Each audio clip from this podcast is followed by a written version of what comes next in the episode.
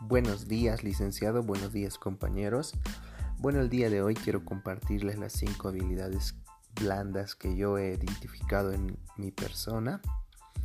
Eh, una es negociación, también tolerancia al cambio, toma de decisiones, flexibilidad y empatía.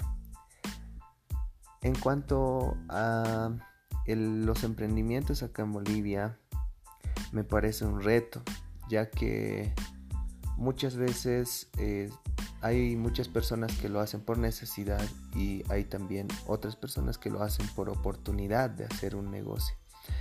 Pero en realidad, más allá de ver los retos, yo veo que Bolivia necesita un cambio y ese cambio solamente lo podemos hacer nosotros emprendiendo y haciendo o creando trabajos para muchas personas en un futuro.